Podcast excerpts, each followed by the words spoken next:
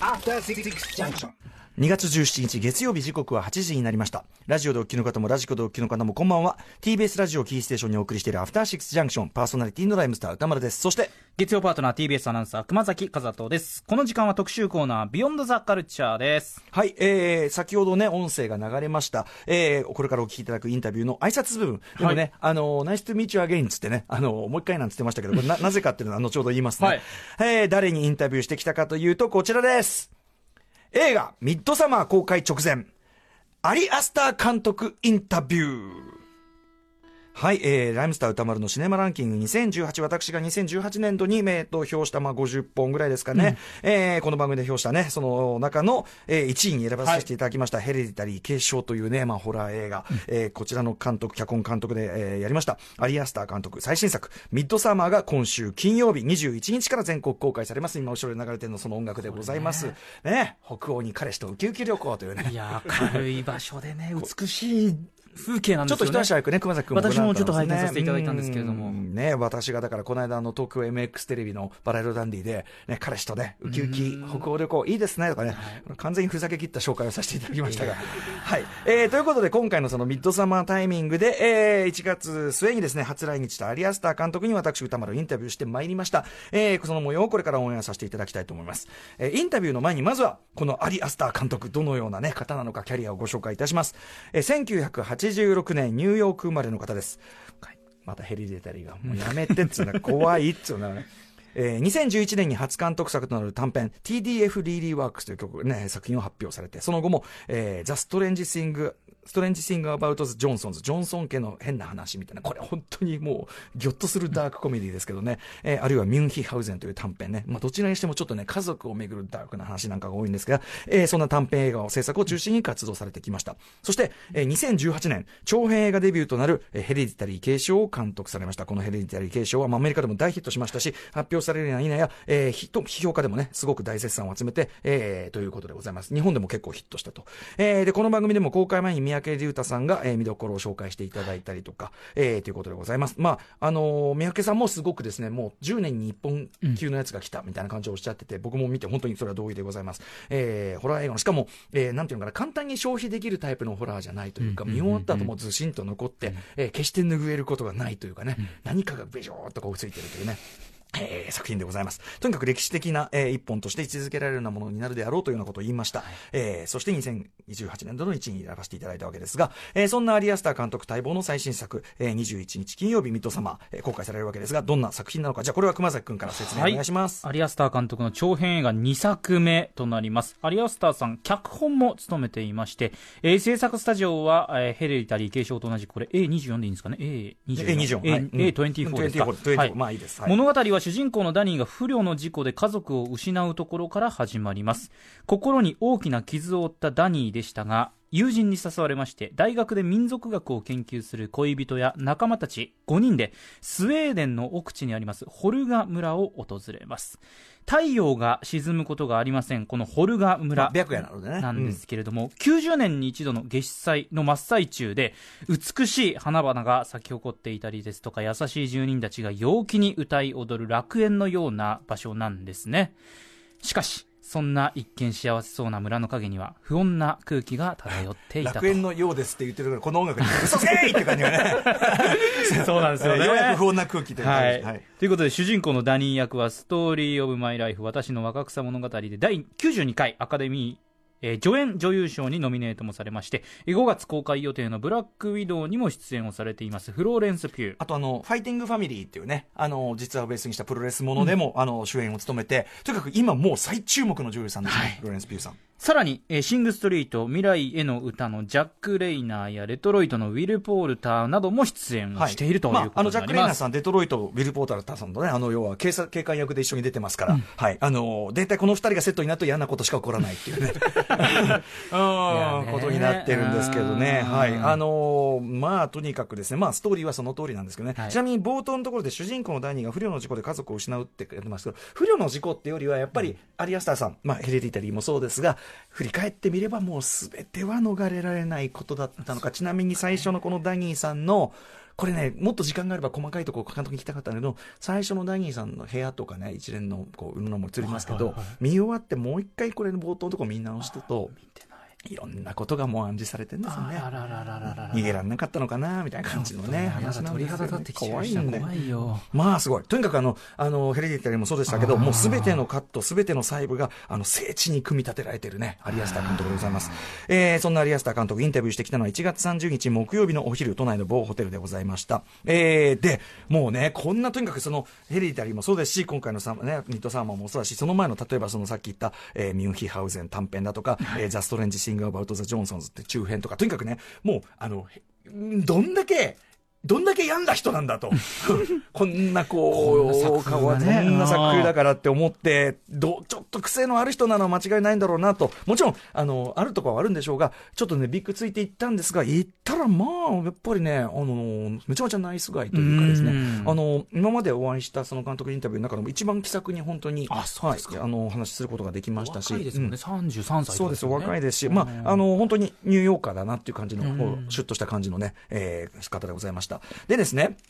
えー原発医薬は昨年のバリー・ジェンキス監督インタビューとか、クエンティン・タランティーノ監督インタビューなどなど、えーそしてこの番組でも10月にお送りした、えーハリウッドスターの通訳特集などでお世話になりました、えー大倉よし子さんでございます。もうとにかく大倉さんが来ていただくと僕はもう安心と。で、大倉さんももう僕のノリが分かってるので、あの、今回のアリアスターさんインタビューも、あの、基本的には質問は、あの、日本語でやってますが、あの、回答の部分はもう、あの、要するに、あの、訳さずに、あの、ぐいぐい、あの、やっちゃっていいです。はい。まあ、聞き取りはできますからっていう感じで、あの、ポンポン進めさせていただきました。でですね、えー、まあ、インタビューこぼれ話といたしましては、先ほどね、あの、 Nice to meet you again なんて言ってたのは、あの、現場に、普通現場についてですね、我々、まあ、スタンバイするわけです。音響のね、セッティングしたりとか、はい。えーいろんなセッティングをして、はい。まあ、待ってて、で、別室から大体他の2人部屋ぐらいあって、前の取材が終わった監督がこの部屋にやってきて、 Hello, nice to meet you つって始めるんですけど、あの、もう現場についてこう準備始めようかなっていう、その前の時点ですでにですね、監督が前の取材を終えて、なんかお茶しにですね、その部屋に普通にやって、テクテクやってきてですね、なんかこう、コーヒー飲みながら、なんかすごい、で、しかもね、あのね、念入りに、これからのね、取材はどういうあの媒体のどういう人が来るのかをこうチェックし始めてるわけですよ。で、で、あ、あで、間違い、あ、これ間違いない、これだよな、あアリアスターさんだよな、これな、みたいな感じで。っていうあたりで、ちょっと、あれ、ちょっとこれどうしよう？みたいな、もう、もうすでにいるんですけど、みたいな感じになってたんだけど、そこはやっぱり大倉さんが気を利かせていただいて、はい、あの、もう次のインタビュアーですよ、なんつって、で、しかも僕がこういう人ですよ、みたいなことをまあ説明していただいて、で、おお、なんつって、で、まあ僕もですね、あの、よろしく、なんつって、まあ話して、で、あの、いろいろこう、なんていうのかな、本格インタビュー始める前にちょいちょい軽雑談みたいな感じになって、はい。で、まあ、ラップをやってて、なんとかですったら、おうっつって、じゃあちょっとその、あの、曲聴かしてよ、なんつって。で、まあ、それはインじゃあインタビューの後にちょっと時間があったらっていう、時間なんかないんですけど、なんていうような感じからの、さっきの雰囲気だったりで、さあ始めましょうで、じゃあ、へー話してみちゃうねっていうと、そういうような感じでした。本当にだから、すごく本当に気さくに、あのーフランクな感じで話していただける感じでございました。えー、ということで、えっ、と、で、まさにインタビュー終了後、あのーライムスター、の曲、じゃあ聴かしてよ、つって。で、いろいろ何個かこう聴かしてよ、おう、つって。あの、映画の劇版は興味ないかいと、みたいな。ホラー、えーホラー的ではないと思うんだけど、みたいな。とか、まあ、あの、そうそうそう、そんな感じで、すごい、あの、とにかく楽しく、あの、インタビューさせていただきましたという感じです。ということで、じゃあ、えーとはいえね、映画は本当にもうね、心底恐ろしいね、まあ、奇妙な映画を撮られる方ですから、えーどんな考えで捉えているのか、アリアスター監督インタビュー詳しくはお知らせの後、時刻は8時10分です生放送でお送りしていますアフターシックスジャンクション今夜の特集は映画ミッドサマー公開直前アリアスター監督インタビューはい。ということで、ここからは、えーインタビュー本編を聞いていただきます。アリアスター監督の吹き替えは今回、えーヘリデリー継承、この方も大好きということで、金曜パートナー TBS 山本隆明アナウンサーにお願いしました。多分、その、あれでしょうね、ディレクター箕輪田君的に、やっぱちょっとこう、イルなバイブスというか、ちょ、ちょっと、ちょっとサイコパンなテイストを入れたかったんでしょうね、やっぱね。あの、全然、あの、多分、後ろで音声流れてますけど、ものすごい、もう、もうちょっと穏やかな、かもうちょっとカジュアルなテンションで話してるこの。音楽あるとね何でも怖くなっちゃうっていうはい、えー、ということで、今日のインタビュー、本当にたっぷりね、あの、凝縮して聞いていただきたいんで、えっ、と、3、3パートに分けて聞いていただきます。えっ、と、まず最初に質問してるのは、まあ、今回舞台がスウェーデンということなんですが、えっ、と、これね、あの、町山さんとヘレディタリーの時にですね、まあ、話してる時に、あの監督の次回作は舞台、そのスウェーデンで、うん、そのまあ、あのベルーマンの、ね、影響がすごく強いって言われて、えー、と思ったら、その次回作、スウェーデンなんだって、うん、マジっすか？なんて話をしてたんで、えー、ちょっとそのあたりをとっかかりにお話を始めております。はい、えー、まあ、あとはその、過去のまあホラー映画の、ね、話なんかとの関連付けの話もしてますが、あとはやっぱりヘレディタリーとも、えー、通じる話、今回のミッドサマー、特にそういう面がありますが、非常に恐ろしい話なんですが、えー、ある人物というか、ある方向の見方から見ると、うん、まあ、ハッピーエンドっていうか、うん、彼らにとってはいい話っていうふうにも取れるというようなね、うん、えー、非常に救いのない話見えるけど、この人たちから見ると、この面が見ると救いがある話にもなるという、えー、そういうストーリーテリングになっているのはどういうあたりなのかというのを伺ってるんですが、えー、実はですね、途中、えー、監督がですね、やはりですね、非常にフランクな方で、えー、ばっこりネタバレをですね、ばっこりネタバレをこうしているところがありまして、はい、えー、そこに関しては皆さん大丈夫です。ご安心ください。えー、ちゃんと、えー、公開前ということで処理してありますので、どういうような処理方があるかも含めてお聞きください。まずはアリアンスターインタビュー第1部です。どうぞ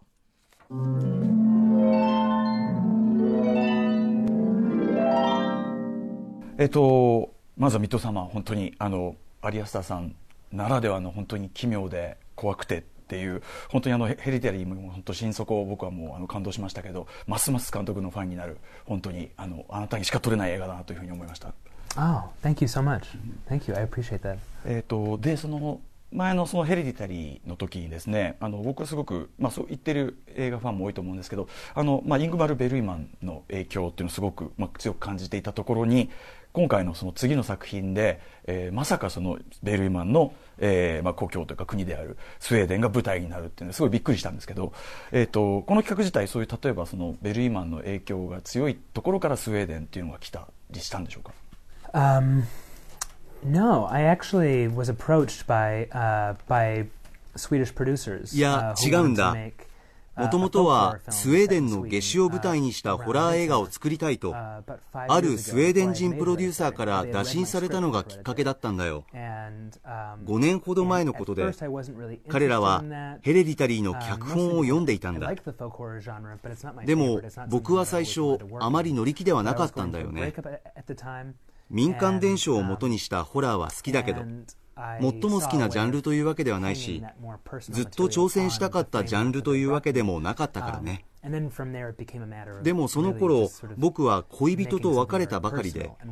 彼らが提案した枠組みに僕の体験を当てはめることを思いついたんだ。彼らのアイデアから少し離れて僕オリジナルのストーリーを盛り込んでいったんだよ。スウェーデン人の素晴らしさはアーティストをサポートしてくれる点でプロデューサーも僕のオリジナルストーリーで作ることを許してくれたんだ。スウェーデン人アーティストと組んで仕事をするのもすごく楽しみだった結局スウェーデンで撮影する当初の予定は変わりハンガリーで撮ったんだけどね。もちろんベルイマンは大切な存在だし最も好きな映画監督の一人だ。ミッドサマーもヘレディタリーも彼の作品を参考にしている点はたくさんあるよ。撮影に入る前に叫びとささやき秋のソナタをスタッフに見せたんだそれに別のインタビューでも話したんだけど日本でミッドサマーを公開できることがすごく嬉しいんだ。それは日本映画が好きというだけではなく僕にとって今村翔平監督が特に大事な存在だから。プリプロの段階で映画について話し合っている時スタッフに奈良山武士公と神々の深き欲望を見せたくらいだよ in pre-production talking about the film. それに僕が好きなホラー映画は大抵日本の作品なのさ「右月物語」「怪談」「藪の中の黒猫」「鬼ババ」とかね鬼ババはねまさにあのヘリディタリーでもねあの引用されてるなってすごい思ったんですけどスウェーデンのその企画が先にあったっていうのは結構驚きですけどあの今いろいろその影響を受けたのはいろいろあるっていうのをねおっしゃってましたけどあの同じくやっぱりこう、えー、多くの映画ファンが映像するのはヨーロッパ古来のそういう土着的な信仰によって、えー、明るい中でそう明る怖い目に遭うっていうので、まあ、ウィッカーマンをすごくやっぱり連想する人が多いと思うんですけどウィッカーマンの影響っていうのはどうでしょう？Yeah, uh, Wicker Man was the the first 伝承をもとにしたスリラーと考えた時最初に思いついた参考作品は確かに迷うことなくウィッカーマンだったよ。しかしだからこそもう一度見たりはしなかった。ウィッカーマンはすでに見たことがあるし素晴らしい映画だということは分かっているからね。何よりも脚本が素晴らしい最後に見たのは10年ほど前だけどミッドサマーと共通点があるからこそあえて見直すことはしなかったんだ影響を受けるのが怖いからあえて距離を置いたんだよでも明らかに影響はあるねこういうスリラー映画について言えることはどの作品も共通点が多いという点だ僕たちも最初から目指している方向は定まっているんだからそこをあえて避けるのはやめようと決めたんだ。例えば人々がいずれ生贄になるのは分かりきっているんだからそれをサプライズとして扱うのはやめようとかね。そこからの課題はどのようにして他のスリラーとの違いを出していくかということだった。よく話していたのは村を訪れるメンバー。つまりアメリカ人やイギリス人にとってこの作品はスリラー映画だけど主人公のダニーにとっては一種のおとぎ話だということ。彼らとダニーとでは全く違う意味を持つ作品なんだ、うん、まさにそのね、あの彼女主人公のそのダニーにとってはその見方によってはハッピーエンドに見える。これヘレディタリーもそうだと思っててあの物語はもちろん恐ろしい悲劇的な方向に行くんだけど、え見方を変えると主人公とかあるキャラクターにとっては完全にその救いであったり祈りの成就だったりハッピーエンドだったりするっていうあたりがそのやっぱりそのまま有安田さんの作品のものすごい面白いところだと思っててなぜそういうこうなんていうんですかね見方によっては恐ろしい話が見方によっては救いでもあるというふうにご自分の作品になると思われます It's a good question. いい質問だね。Um, for me, I'm very interested in catharsis. 僕は、作品がもたらすカタルシスにすごく興味があるんだ。ヘレディタリーもミッドサマーもシンフォニックで圧倒的でカタルシスがあって、そして意気揚々とした雰囲気でエンディングを迎えたかった。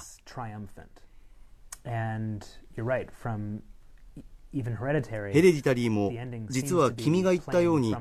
ずっと脇で待機していたカルト集団の視点から描かれている。観客は一家の目を通して物語を追ってきたけど作品を支配していたのは実はあのカルト集団だったわけだ。ミッドサマーも同じで観客はダニーの視点で物語を見始めるんだけど監督がネタバレを含む発言をしたため一部割愛いたします。ご了承ください。So, um, I like the idea of 僕は言ってみれば毒性のあるカタルシスが好きなんだよ。一つの結論を示しながらもしばらく頭の中に不穏な空気を放ちながら漂っているようなね。なるほど。終わった後もこれはどういうことなんだ観客がやっぱずっと考え続けざるを得ないですよね well, I hope so. I hope so. I, um, そうだったら嬉しいね。I, I like films that stay with you and, and linger in the mind. 僕は頭の中に残り考えさせられる映画が好きなんだ。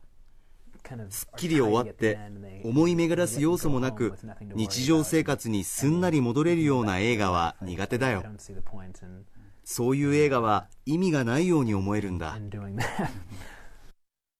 はい、ということで、まずは第一部お聞きいただきました。ね。途中ね、ちょっとびっくりしたと思いますけどね、ネタバレ省き的なところをね、これぜひ、まあ、ミッドサマーご覧になっていただいてね、ね。はい。ただ、まあ、大筋でね、やっぱりあの、おっしゃってる部分という非常にこう、明晰な部分で、まずあの、スウェーデン、なぜね、スウェーデン舞台にっていうところで、あの、僕が想像してたのとやっぱ順番が違くて、実はヘレディテリーより前にね、企画があって、えー、まあ、スウェーデンの方からこう、アプローチがあってっていうのはね、なかなかね、はい、あ、そうなんだっていうあたりでもありましたよね。はい。えー、あとはそうですね、まあ、その影響を受けた作品のうんぬんのあたりもね、うん、あのただ、あの要するにジャンル映画っていうのは一つある程度型があるものですけど、うん、まあ、その型っていうのからあるあえてそこの逃げることはしないけどもその中でどう、えー、個性を出していくかというところだというね、ねお話もありました、はい、はい、えー、あとやっぱりそのね毒性のあるカタルシスっていうね、うん、要するにそのありますよね。そのあのエンディングがものすごいバッドエンドに見えるんだけど、うん、あまりにひどくてカタルシスがあるタイプの映画とか、はい。うん、バッドエンドなんだけどなんかこうなんか心に残るこう気持ちよさという気持ちよさなのかな。何度も見てしまう何かががあるような作品であって、まあ、アリアスターさんの作品は確実に確実にそのラインかなというふうに思います。さあ、といったあたりで続いてのパートいってみましょう。はいえー、続いてのパートは、まあ、あのずっとその一連のこの、ね、質問は流れになっている感じなんですが続いてのパートは、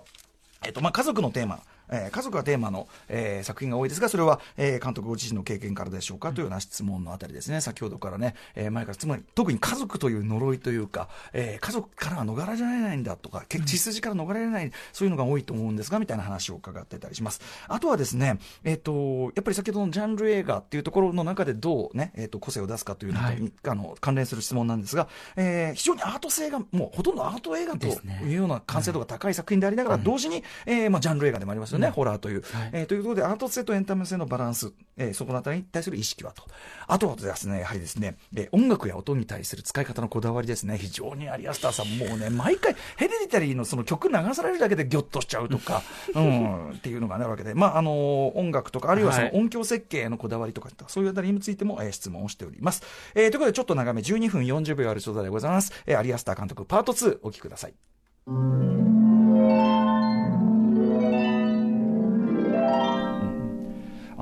今おっしゃられたこととも関係していると思うんですけど、えーとまあ、今回の「ミッドサマーも」あのあなたの映画はですねあのやっぱその避けられない運命とか宿命に対して要するに最初から映画の始まりから実はこのエンディングの全てまでが、えー、全てこうもう計算づくに進んでいたんじゃないのか。2度3度見ると余計その印象が増したりする。こうちゃんとこうあこれは事前に布石があったみたいなのが分かって。でその運命とか宿命に抗うものは悲劇的なことになり、えー、受け入れたものでもそれは、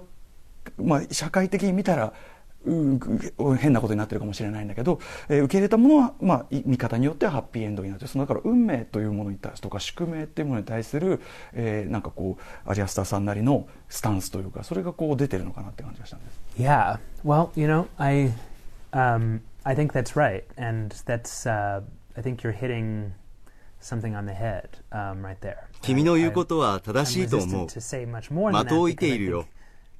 とても美しい解釈だから、これ以上言葉を付け加えるのがはばかられるくらいだよ。でも、あえてコメントするならば、ヘレディタリーもミッドサマーも、そして現在書いている作品も、ある普遍的なロジックがキャラクターを導いていて、そこに主体性はあまりないんだ。僕自身、自分のストーリーがどう展開していくかはもちろん認識しているけど、その理由は説明できないんだよね。僕の世界観が物語のどこかに反映されていてかすかに自覚している自分なりのこだわりもあるのかもしれないけどその一方でこうして不運な人々を繰り返し何本も描いているってことは明確に認識してもいるよ。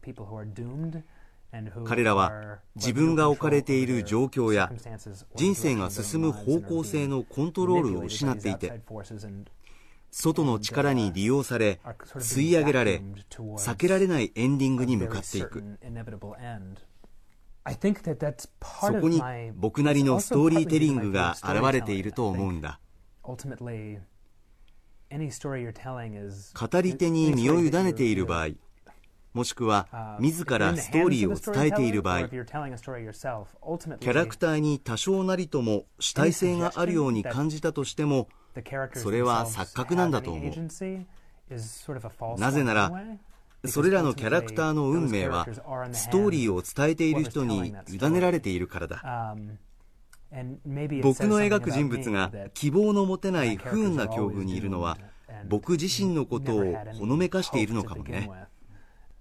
僕は自分が思っているほど明るい人間ではないのかもしれない。そのね、ストーリーテラーという部分もそうかもしれないけど僕がその例えばえヘリテラー以前の作品「えー、ザ・ストレンジ・シング・アバウト・ザ・ジョンソンズ」とか以前に作られた短編中編を拝見してても、まあ、共通するテーマとして家族という言ってみれば家族という呪いというか家族という地獄みたいなことをテーマにされることがそれってまさに、えーと逃れられないこう人間の家族というのは決して逃れないわけでそういうなんかこう先ほど個人的なテーマというのをねこう落とし込むなんて話もされてましたけど、えー、と監督ご自身のなんか人生観の反映があるのかなと思ったのでさっきのような質問をしたんですが。Yeah. Um, その通りだと思うよ。ヘレディタリーは自分がいる境遇に閉じ込められ、家族を選べず、遺伝子的な運命から逃れられない苦悩を描いている。そこには疾患や精神的な病気も含まれる。我々は両親の存在を受け入れるしかないし、その両親もまた自分たちの親を受け入れるしかなかった。そしてたとえ本人の意思じゃなくても自分の遺伝子を子孫に伝えていかなければならない。そこから逃れることはできないんだ。ミッドサマーでは自らが形成し自らが見つける新たな家族に焦点を当てている。共依存も描いていて以前作った短編ミュンヒハウゼンもそれをテーマにしていた。一方でザ・ストレンジ・シングス・アバウト・ザ・ジョンソンズにはもう少し意地悪なダークなユーモアが描かれている。そしてこれらの作品を振り返ってみて感じるのは作っている時は無意識なんだけど同じテーマを繰り返し扱い違う手法を用いて表現しているんだなということだね。僕はふるさとは遠くにありて思うものということわざに共感できるタイプではないのかもね。過去作品から判断するに 僕の哲学はそれとはちょっと違うようだあのあなたの作品はその恐ろしくこうアート映画的なこだわりとか完成度っていうのを、えー、もちろん誇りながらでも同時にジャンル映画的なエンターテインメント性っていうのを両立しててそこが本当に、えーと、アリアスター作品ならではのやり方バランスというのがなるなと思うその両立っていうのはやっぱ自覚的だったりしますか、um, Well, I th thank you.、Um, I certainly tr try to do that. I, ありがとう。Um, I care そうするように意識はしているよ。I always 美しく描くことは常に心がけている。神秘的に美しくない作品は許せないんだ。チャンスが与えられているのに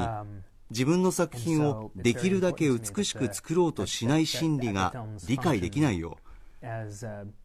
僕にとって映画が美しいものとして奥深い芸術作品として成立していることはとても大事なんだホラーというジャンルは好きだけどあまり高く評価されないのは高をくくって作られた作品が多いからだ。そういう作品は一定の観客を引きつけ必ずうまくはいくメジャースタジオも報酬的に成功すると分かっているから次から次へと作って作品の出来は特に気にしていない。それは残念なことだと思うよ。このジャンルは多くの可能性を秘めているのにそれが無駄になっているわけだから。その一方でローズマリーの赤ちゃんとか黒沢清監督の映画などいい作品もたくさんある数年前にナホンジン監督の「コクソン」という韓国映画があったけどあれも実に見事だった。これは映画を作っている人全てに当てはまると思うんだけど僕は映画監督としてできるだけ美しく作品を作ることは義務だと信じているんだえっと、あと監督の作品はですねやっぱり音あの音楽の使い方と音の使い方が本当に常に強烈と言っていいと思うんですが、えー、音の演出で心がけていることってありますか、um, Well, I I think first of all you have to so so what I've done そうだな。過去2作品では僕自身が好きで尊敬していて脚本を書いている時によく聴いていたアーティストに声をかけたんだ。ヘレディタリーの時はコリン・ステッドソンを。ミッドサマーの時はザ・ハクソン・クロークをよく聞いていたから彼らにアプローチしてみたんだ。彼らはそれまで映画音楽をかじってはいたけどその面ではまだ有名になっていなかったし本格的に取り組んだこともなかった。特にザ・ハクソン・クロークのボビー・クルリックは一人で映画音楽を作ったことがなかったんだ。ただ僕にとって作品がアイデンティティを持つことは何よりも重要だから僕に刺激を与えイメージを沸かせてくれたアーティストに話を持ちかけることはごく自然な流れだった。作品全体のイメージを思い描いている時音楽は欠かせない存在で雰囲気やトーン質感だけでなく音楽の力が十分に強ければ映像そのものが頭に浮かぶ場合もあるだから2人と組めて楽しかったよ。とても密な関係性を築いて仕事ができた。僕はドラマとしてどんな楽曲が必要かどの瞬間にどんなサウンドが必要かを明確にして彼らはそれに応え可能な限り最高の音楽を作ってくれた。僕は2人のスタイルが好きで依頼したわけだから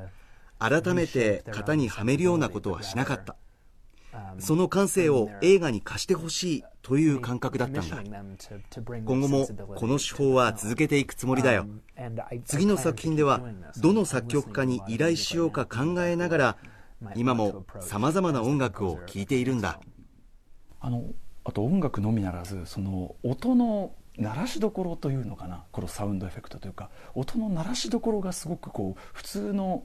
監督とこうなんかこう音の出るタイミング鳴らさないタイミング出るタイミングが違うためにそれでこう余計にこう見ていてのショックが増すことが多いと思うんでそういうこう鳴らすところ鳴らさないところってそういう、えー、音楽に限らず音ですね、えー、そのあたりのこだわりっていうのはどうでしょう？Well, ultimately I uh, I'm just relying on my own instincts. Um, 結局は自分の直感に頼っているんだ。サウンドは雰囲気を作り、没入感を生み出すのに効果的だと思っている。だから、一つ確実に言えるのは、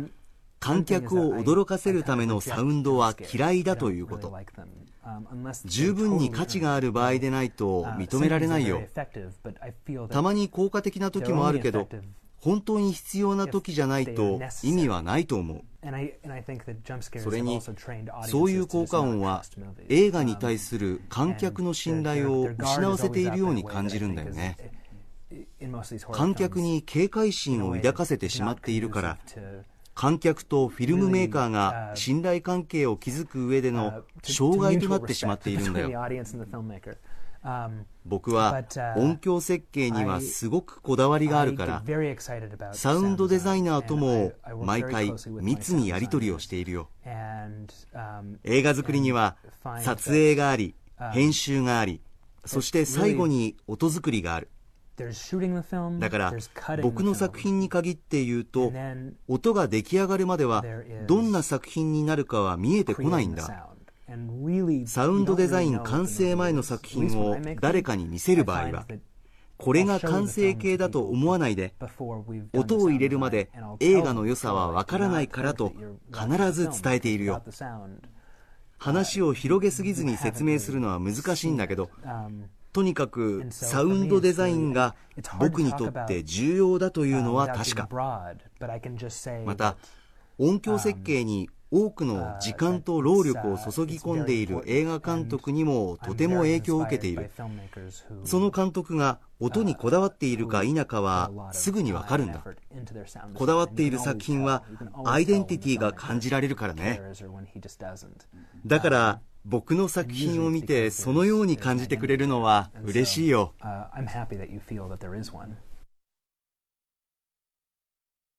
はい。ということで、ミッドサマー、アリアスター監督のインタビュー、えー、2部目をね、お聞きいただいております。はい、とにかくね、あの、一つの質問に対して、ものすごくいっぱい答えてくれる方で、はい。あの、すごい、まあ、インタビュアーとしてはすごく本当に、あの、違いがありますし、というあたりなんですけど、はい。あの、特にそうですね、印象に残ったあたりだと、やっぱその、あの先ほどのやっぱホラー映画のそのというジャンルの中でやっぱその美しくないと意味がないとか、あとさっきのねあのすぐ忘れちゃうような映画は意味がないと思うとかなんかやっぱりこういう映画撮る人だからすごい物腰柔らかな柔らかいんだけどものすごいやっぱり厳然たるこう一線を引いてるというかうん、その感じがありますよね。あとなんかねすごいストーリーテリングっていうものに対するまあ独自の考え方の部分もすごい面白かったし、えっ、とあとそうだなえっ、とあ効果音の話とかもねあの割とこう要するににびっくり箱的なバンっていうね、あれはあんまりそのやりすぎるとよくないよっていう話だと思う。もちろんね、うん、あの、ヘレディタリーとかにもそういう要素なくはない。ただね、あの、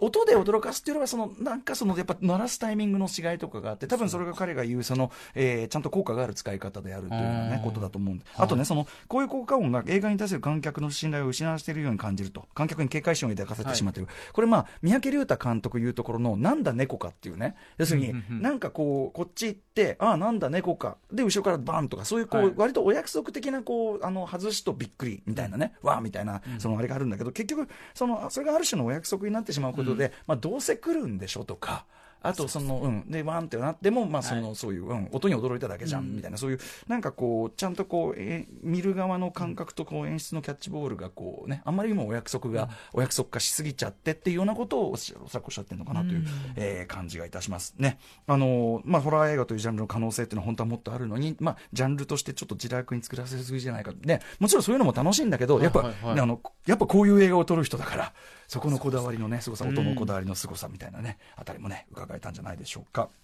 さあ、それでは、えっ、ー、と、最後のパートいってみましょう。3パート目。えっ、ー、とですね、これは、えっ、と、僕、あの、映画表の中でも、その、ヘレディタリーのね、映画表の時に行ったんですけど、これあの、脚本とかストーリーだけ、読んだだけだと、はい、何が怖いのか分かりづらい話だだと。なので、これにゴーサインを出した A24、A24 という会社はやっぱすげえなと、うん、えー、みたいな話をしたんだけど、まさにそれをあのご本人にぶつけてます。あの、どうやって説明してんのかなというのも疑問だったりしたんで、えー、そういうあたりもしてます。あとはですね、えっ、と、まあ、ヘレディタリーもね、すごくその、えっ、と、女系のね、あの、家族というのがその描かれてましたけど、はい、今回のサミッドサマーでも、まあ、あの女性が主人公ですし、それに対する、まあ、男どものですね、まあ、その、すごく嫌な感じの男ども性というかね、えー、はい、その、はい、えー、まあ、男性主義、男性中心主義的なところに対する批判的な視点というのはどうでしょうというような話も伺ってます。えー、最後に、えっ、ー、と、今回も強烈なところが一発ありました、ゴア描写というかね、えー、なんですか、その、やっぱりアリアスターさんならでは単に残酷描写というよりは、うん、えー、その身体性というのに対するすごく敏感な意識があるんじゃないかというような、えー、あたりの質問をしています。ということで、えー、アリアスター監督ミッドサマーに対するですね、えー、インタビュー、3パート目です。どうぞ。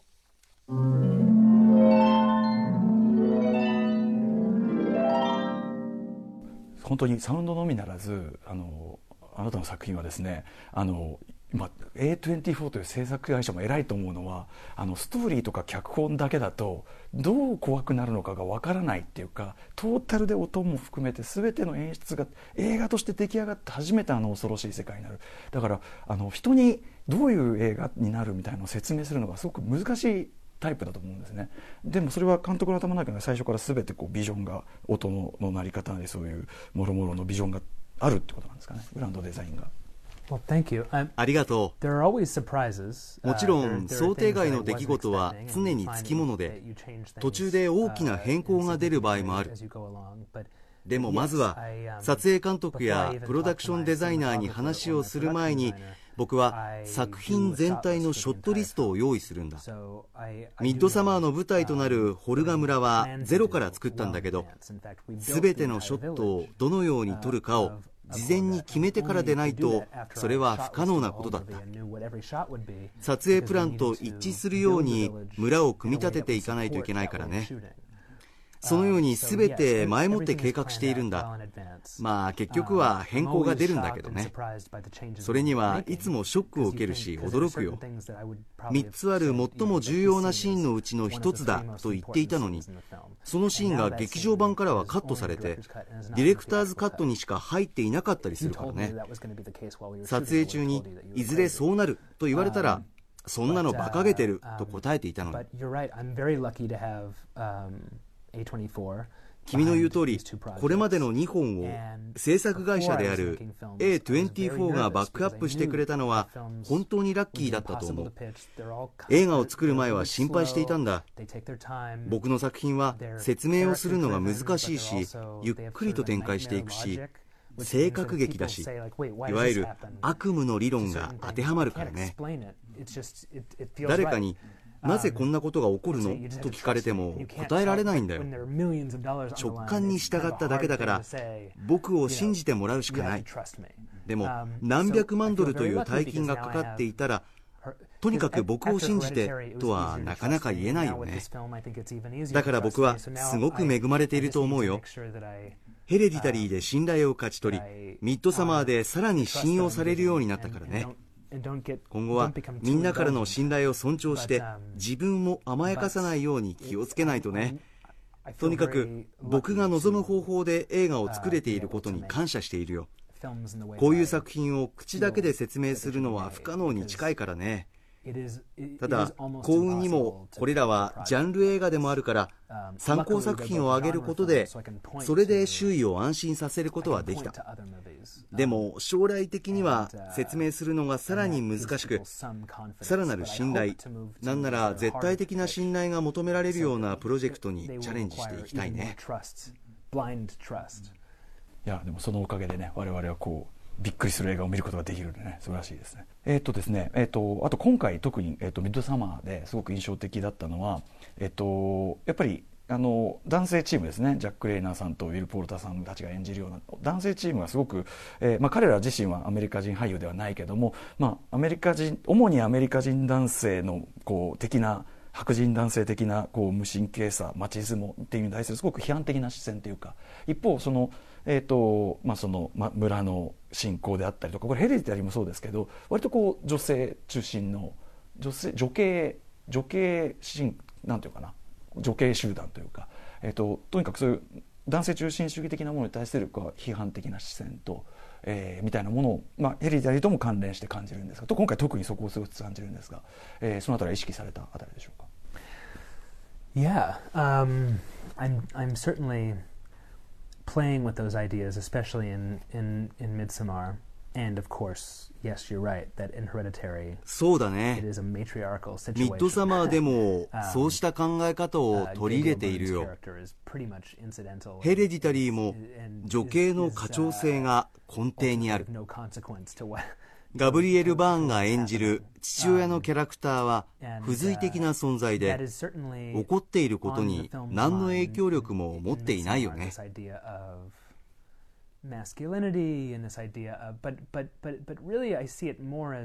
一方、確かにミッドサマーでも男性性という概念は意識しているけど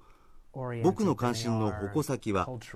性別というよりは文化的なところにあるんだ。ホルガ村のコミュニティは共感の上に成り立っていて村人同士のつながりや絆が強く村の慣習と切っても切れない関係にある。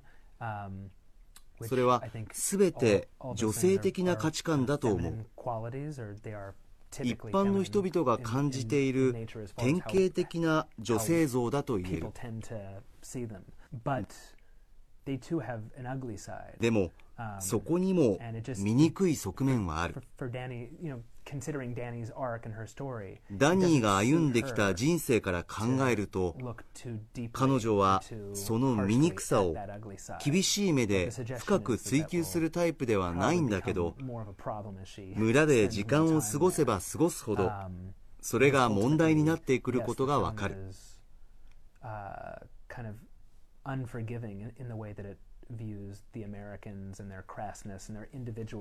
ミッドサマーではアメリカ人を下品で個人主義かつ出世第一主義で自らの利益のためにこの新しい世界に足を踏み入れてきた存在として容赦なく描いている。でもホルガ村だって非常に閉鎖された社会で有色人種が入ってくることを拒んでいるんだ。それも人目につかないようにね。彼らの巧妙に人を操る力はアメリカ人よりも強烈かもしれない。アメリカ人はもっと分かりやすいからね。 Very interesting めちゃめちゃ面白い。じゃあ last question で。えー、っと、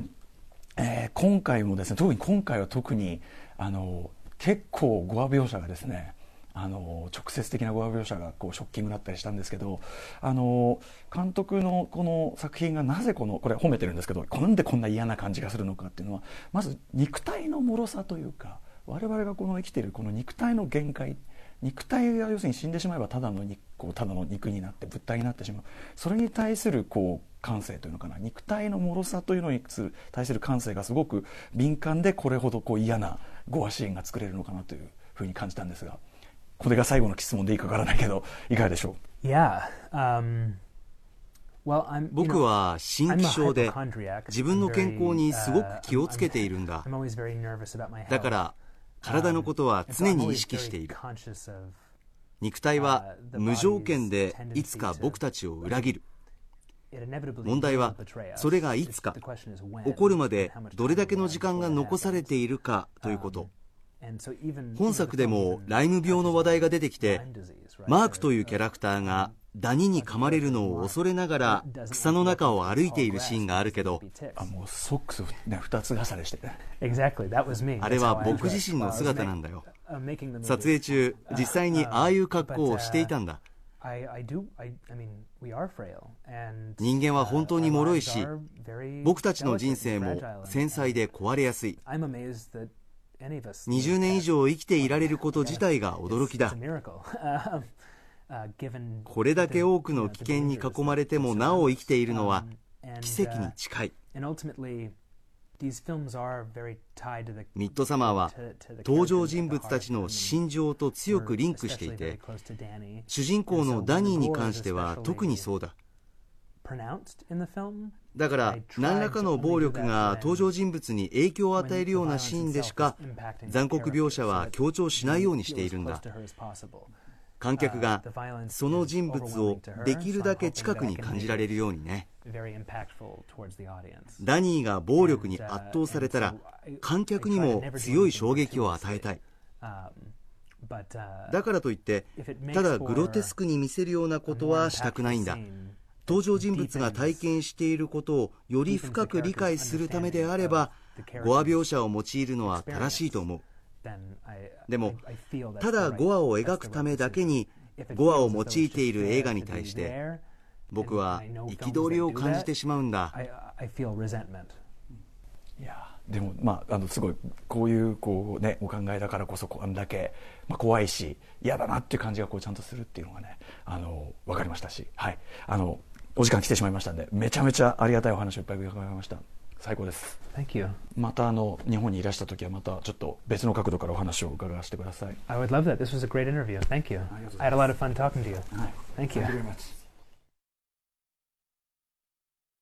はい、ということで、アリアスター監督インタビューね、第3部いただきましたね。本当にありがとうございます。えっ、ー、と、やっぱりその、本当にさっきから言ってる、あの、なんていうかな、すごいこだわりの本当に強さですよね。うね。こういうことは嫌だとか、はい、こういう映画は嫌いだとか、うん、結構はっきりおっしゃる、ねうん、そこがやっぱ面白いですよね、うん、だんだん言ってることが極端になってくる感じが、やっぱり楽しいなっていう感じもありますし、あとそうですね、あのー、説明しづらい怖さの映画なんだけど、あの、でもジャンル映画でもあるから、参照用の作品を上げることで周りを安心する。例えば、ね、今回例えばミッドサマーだったら、はい、ウィッカーマンがどうとか、いろんなことねっていうのも確かになるほどなという感じがあったと思います。えー、あとやっぱり僕ね、今回のインタビュー中の最大の名言はこれだと思いますね。えー、有安田さん。肉体は無条件でいつか僕たちを裏切る。これですよね。嫌な本当のことを言うなっていうさ。分かってはいるけど、そりゃそうかもしんないけどさ、っていう。ね嫌なこと言うな。でもやっぱりその、僕はその、うん、有安田さんもそうですけど、あの、怖い映画を撮る人っていうのは、怖がりなんだと思います。つまり、本当に世界を怖がってる人は怖い。怖いヤクザ映画を撮れる人はヤクザを本当に怖がってるしとか、うん、暴力を、怖い暴力映画を撮れる人は本当に暴力が怖がってるしっていうね。そうかそうか、怖がりポイントがわからないと撮れない、そうそうそうそう、怖い人が怖がってる人が撮れるんだというのが持論としてあるんで、ただこのね、肉体は無条件でいつか僕たちを裏切るって、このさ、あの、なんていうの、あの、逃げ場のない言い切り 逃げ場のない真実の言い切りが、この、この一行が、アリアスターさんの映画そのもののイズムでもあるなって感じがするんですよね。なるほどね。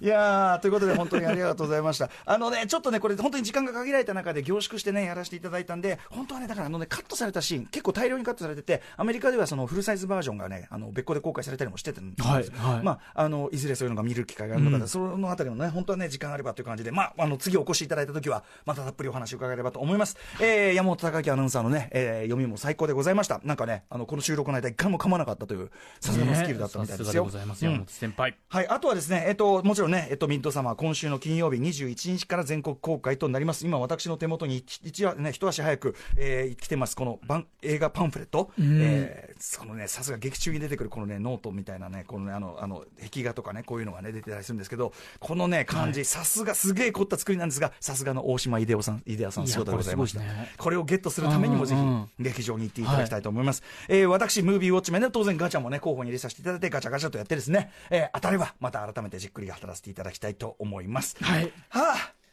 いかがでした、黒田君？いやー、なんかこの、インタビューを経て、うん、なんかこれを踏まえてもう一度、もう一度劇場で見たいなと思いました。ありがとうございます。やっぱり冒頭自分で見ても、ああ、ちょっと不気味だなとかっていうのがあったんですけど、うん、それをなんかこう、この言語化された中でインタビューを踏まえて、あだからなのかっていうところを踏まえながら、うん、もうちょっとワンランク、ツーランク上の理解をしながら見たいなっていう感じがしますね、うん、特にね、これだからちょっとこの監督にね、ここまでそんな細部まで話行く時間なかったんだけど、最初のダニーの部屋周りとか、あの妹がねこういるああの家族がいる部屋のあたりとかね、あのあたり一回見た人ならさらにねぎょっとする。これも、ヒエレテもそうでしたけど、二度見るとさらにぎょっとするっていう、もっと怖くなるっていうね、すごい作品でございます。はい。はい、えー、ということで映画ミッドサマーは今週金曜日21日から日本では全国公開です。はい、ぜひご覧ください。ということで、ここまで映画ミッドサマー公開直前、アリアスター監督インタビューでした。アリアスターさん、そして、えー、関係者の皆さんありがとうございました。ありがとうございました。お父さんもありがとうございました。そして明日のこの時間は、今時の本屋さん事情や本屋さんの未来について、個性的な本屋さんの店主の皆さんと語り合います。え